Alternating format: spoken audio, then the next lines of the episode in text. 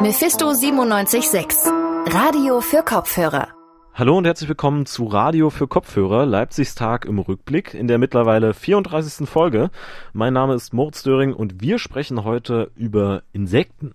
Und auch wenn die uns alle sehr oft nerven, mich besonders, haben es die auch ziemlich schwer. Auch in der Stadt, auch in Leipzig und dagegen sollte man was tun. Außerdem geht es um die Corona-Schulstudie, die wurde heute nämlich vorgestellt. Wir befinden uns ähm, in der letzten Woche dieses ausgehenden Schuljahres. Ähm, ein Schuljahr, was ein besonderes gewesen ist, ähm, insbesondere im zweiten Halbjahr, Corona-bedingt, mit Schulschließungen flächendeckend über einen längeren Zeitraum, mit all den Schwierigkeiten und Herausforderungen, die damit verbunden gewesen sind. So hat heute der Kultusminister Christian Piwarz eine Pressekonferenz eingeleitet, die eine neue Corona-Schulstudie vorgestellt hat. Die Studie hat untersucht, wie viele Schülerinnen und Lehrerinnen in Sachsen sich über einen bestimmten Zeitraum mit dem Coronavirus infiziert haben, beziehungsweise in der Vergangenheit damit Kontakt hatten. Meine Kollegin Johanna Stolz hat sich die Pressekonferenz reingezogen und kann uns jetzt erzählen, was die Studie so alles rausgefunden hat. Hallo Johanna. Hallo. Ja, Johanna, wie viele untersuchte Menschen haben sich denn jetzt mit dem Coronavirus angesteckt? Tatsächlich gar keine. Also es gab keinen Corona-Fall an den untersuchten, an den untersuchten Schulen im Zeitraum von der Studie. Das ist halt natürlich noch viel weniger, als die ForscherInnen sowieso erwartet hatten. Allerdings wurden bei 14 Menschen eben Antikörper gefunden. Das heißt, dass diese 14 Menschen dann wahrscheinlich vor der Studie mit Corona infiziert waren oder zumindest Kontakt dazu hatten. Was wurde denn genau bei der Studie gemacht und wie sind die ForscherInnen zu den Ergebnissen gekommen? Also untersucht wurden circa so 2500 SchülerInnen und LehrerInnen an Grundschulen und eben auch an weiterführenden Schulen. Das war dann unter anderem in Leipzig, Dresden oder auch Zwickau. Und in Leipzig waren zum Beispiel die Grundschule in Konnewitz daran beteiligt und auch das Kepler Gymnasium in Kleintschocher. Und da haben die dann eben regelmäßige Rachenabstriche und auch Bluttests bei den SchülerInnen und LehrerInnen gemacht. Und das haben dann auch hauptsächlich Ärztinnen vom Uniklinikum gemacht. Und ja, da wurde dann tatsächlich niemand positiv auf das Coronavirus getestet. Also gar keine Infizierten. Dabei hat man ja am Anfang der Corona-Pandemie vermutet, dass eigentlich gerade Kinder das Virus sehr leicht übertragen würden, weil sie sich eben weniger an Hygienemaßnahmen wie das Abstandsgebot halten.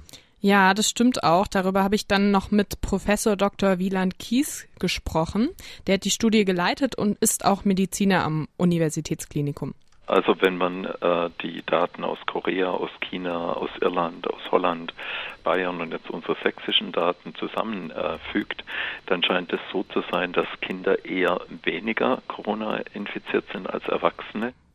Laut ihm sind Schulen also kein größeres Risiko, weil eben weniger Kinder infiziert sind im Vergleich zu Erwachsenen und auch jüngere Schülerinnen sind noch weniger häufig mit dem Coronavirus infiziert als ältere. Allerdings muss man auch sagen, dass zum Beispiel in Frankreich oder Israel, da gab es auch Ausbrüche an weiterführenden Schulen. Das heißt, die schnelle Verbreitung zwischen Kindern und Jugendlichen ist da schon auch vorgekommen. In der zweiten Studie, da wurde ja außerdem untersucht, welche psychischen Auswirkungen die Schulschließungen für Kinder haben. Ich nehme mal an, das tut den Kindern nicht so gut, oder? Ja, das stimmt. Also Professor Dr. Wieland Kies, der hat mir auch erzählt, womit die Kinder da teilweise zu kämpfen haben. Sie geben an, dass Ihnen der mhm. äh, Tagesablauf äh, fehlt, die Struktur im Tag, dass Ihnen Ihre äh, Freunde und Freundinnen fehlen. Über äh, drei Viertel der Kinder sagt, sie möchten unbedingt wieder in die Schule gehen. Das ist schon erstaunlich. Außerdem kam auch raus, dass sich die Kinder recht viele Sorgen machen, dass sich zum Beispiel irgendwie Familienmitglieder, gerade die Eltern, sich mit Corona infizieren und auch, dass äh, die eigene Schulbildung so ein bisschen auf der Strecke bleibt, dadurch, dass die Schulen eben geschlossen sind. Jetzt sind in Sachsen ja erstmal Sommerferien und alle SchülerInnen haben eh frei, aber Ende August geht's ja dann weiter. Ja, genau. Die MacherInnen der Studie, die sind sich einig, dass alle Schulen voraussichtlich dann auch wieder geöffnet werden. Und Professor Dr. Wieland Kies sagt auch nochmal, dass wir alles tun müssen, dass die Schulen nicht flächendeckend wieder geschlossen werden. Wenn es schwere Ausbrüche gibt, dann muss man dem nachgehen. Wir müssen im täglichen Leben Masken äh, aufsetzen, wir müssen Abstand halten, wir müssen respektvoll äh, miteinander umgehen. Aber ein flächendeckendes Schulschließen, das hält keine Generation aus. Die Hygienemaßnahmen, die sollen jetzt langsam gelockert werden, dass man wieder so in Richtung von einem Schulalltag kommt. Und Kultusminister Christian Piwatz, der sagt, dass das Schuljahr dann im Normalbetrieb unter Pandemiebedingungen beginnen soll und die Maskenpflicht an Schulen, die empfindet er erstmal nicht als nötig. Wenn die Schulen dann wieder im Normalbetrieb sind, dann soll die Studie vom Freistaat Sachsen auf alle Fälle auch weitergeführt werden. Nach den Sommerferien und auch den Herbstferien sollen weitere Erhebungen durchgeführt werden. Danke dir für die Infos, Johanna. Gerne.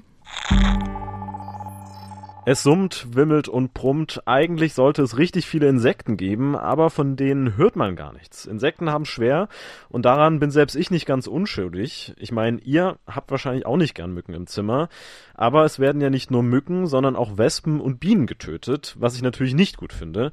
Und der Lebensraum dieser Insekten wird auch immer knapper und viele Arten sterben aus. Auch gerade in Städten wächst deswegen jetzt aber das Bewusstsein, etwas dagegen zu tun, um bessere Bedingungen für Insekten zu schaffen schaffen. Darüber spreche ich jetzt mit meiner Kollegin Alexia Escherbo. Sie ist mit mir per Telefon verbunden. Hallo Alexia. Hallo Moritz. Alexia, du hast ja einen Vortrag besucht, der hieß Insekten in der Stadt. Bevor wir darüber sprechen, worum es da eigentlich ging, erstmal die Frage, wie wurde der Vortrag denn von den Leipzigerinnen und Leipzigern aufgenommen? Also die Leipziger und Leipzigerinnen haben großes Interesse gezeigt. Es gab am Freitag ein breites Publikum, alle Genera Generationen waren dabei. Und vor dem Vortrag wurde uns die Ergebnisse einer Umfrage vorgestellt. Das war eine Umfrage von MDR Fragt zum Thema Stadt und Insekten.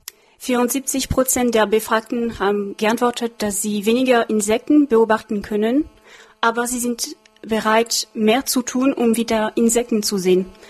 Sie können sich vorstellen, zum Beispiel den Garten oder den Balkon anders zu gestalten, mit zum Beispiel insektenfreundlichen Pflanzen. Und Sie können sich auch vorstellen, mehr Geld auszugeben, um die Situation zu verbessern. Das klingt ja schon mal ermutigend. Insekten in der Stadt, das ist ja oft Thema, denn um die Insekten, um die steht's ja nicht gerade gut. Und das liegt vor allem auch an uns, oder? Also dem Mensch. Wie sehen das denn die Experten? Dr. Sonja Knapp, sie hat den Vortrag am Freitag gehalten und sie hat das Thema Stadtökologie als Forschungsschwerpunkt und sie hat sich optimistisch gezeigt. Das hat mich total gewundert, denn Natur hat wenig Räume zur Regeneration und Menschen breiten sich immer mehr aus.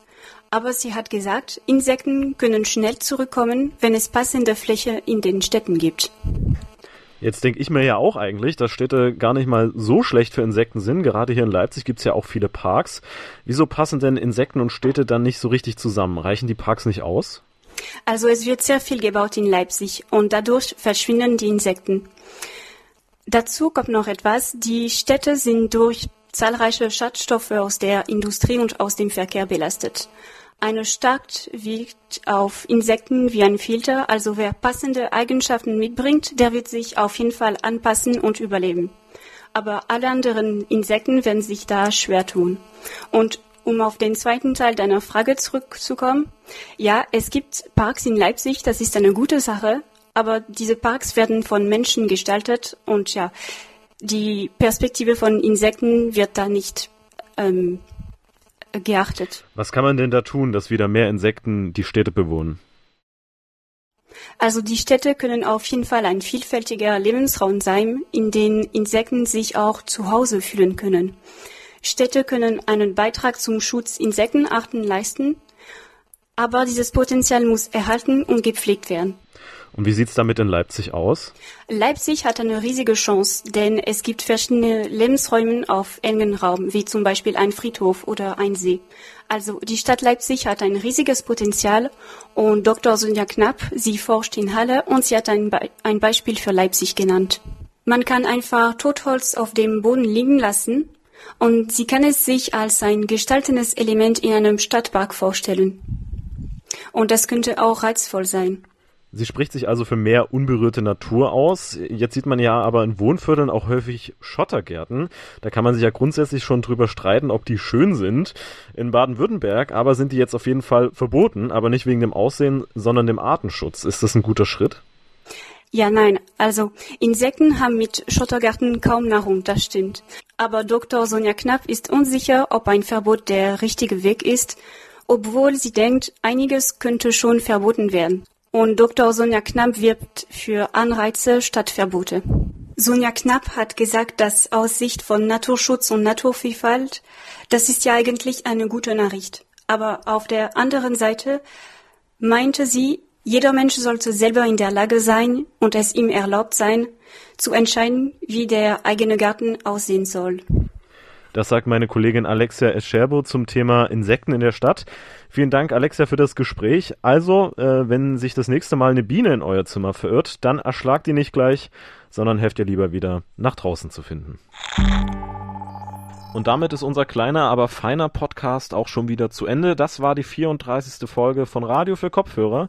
Leipzigs Tag im Rückblick. Morgen, äh, da könnt ihr ja gerne wieder reinschalten. Natürlich im Podcast-Player eurer Wahl. Sonst könnt ihr uns natürlich auch online besuchen auf radiomephisto.de oder auf Social Media, auf Facebook, Twitter, Instagram und YouTube. Vielen Dank an alle, die an der Folge beteiligt waren. Ich verabschiede mich. Macht's gut und bis zum nächsten Mal. Mephisto 976 Radio für Kopfhörer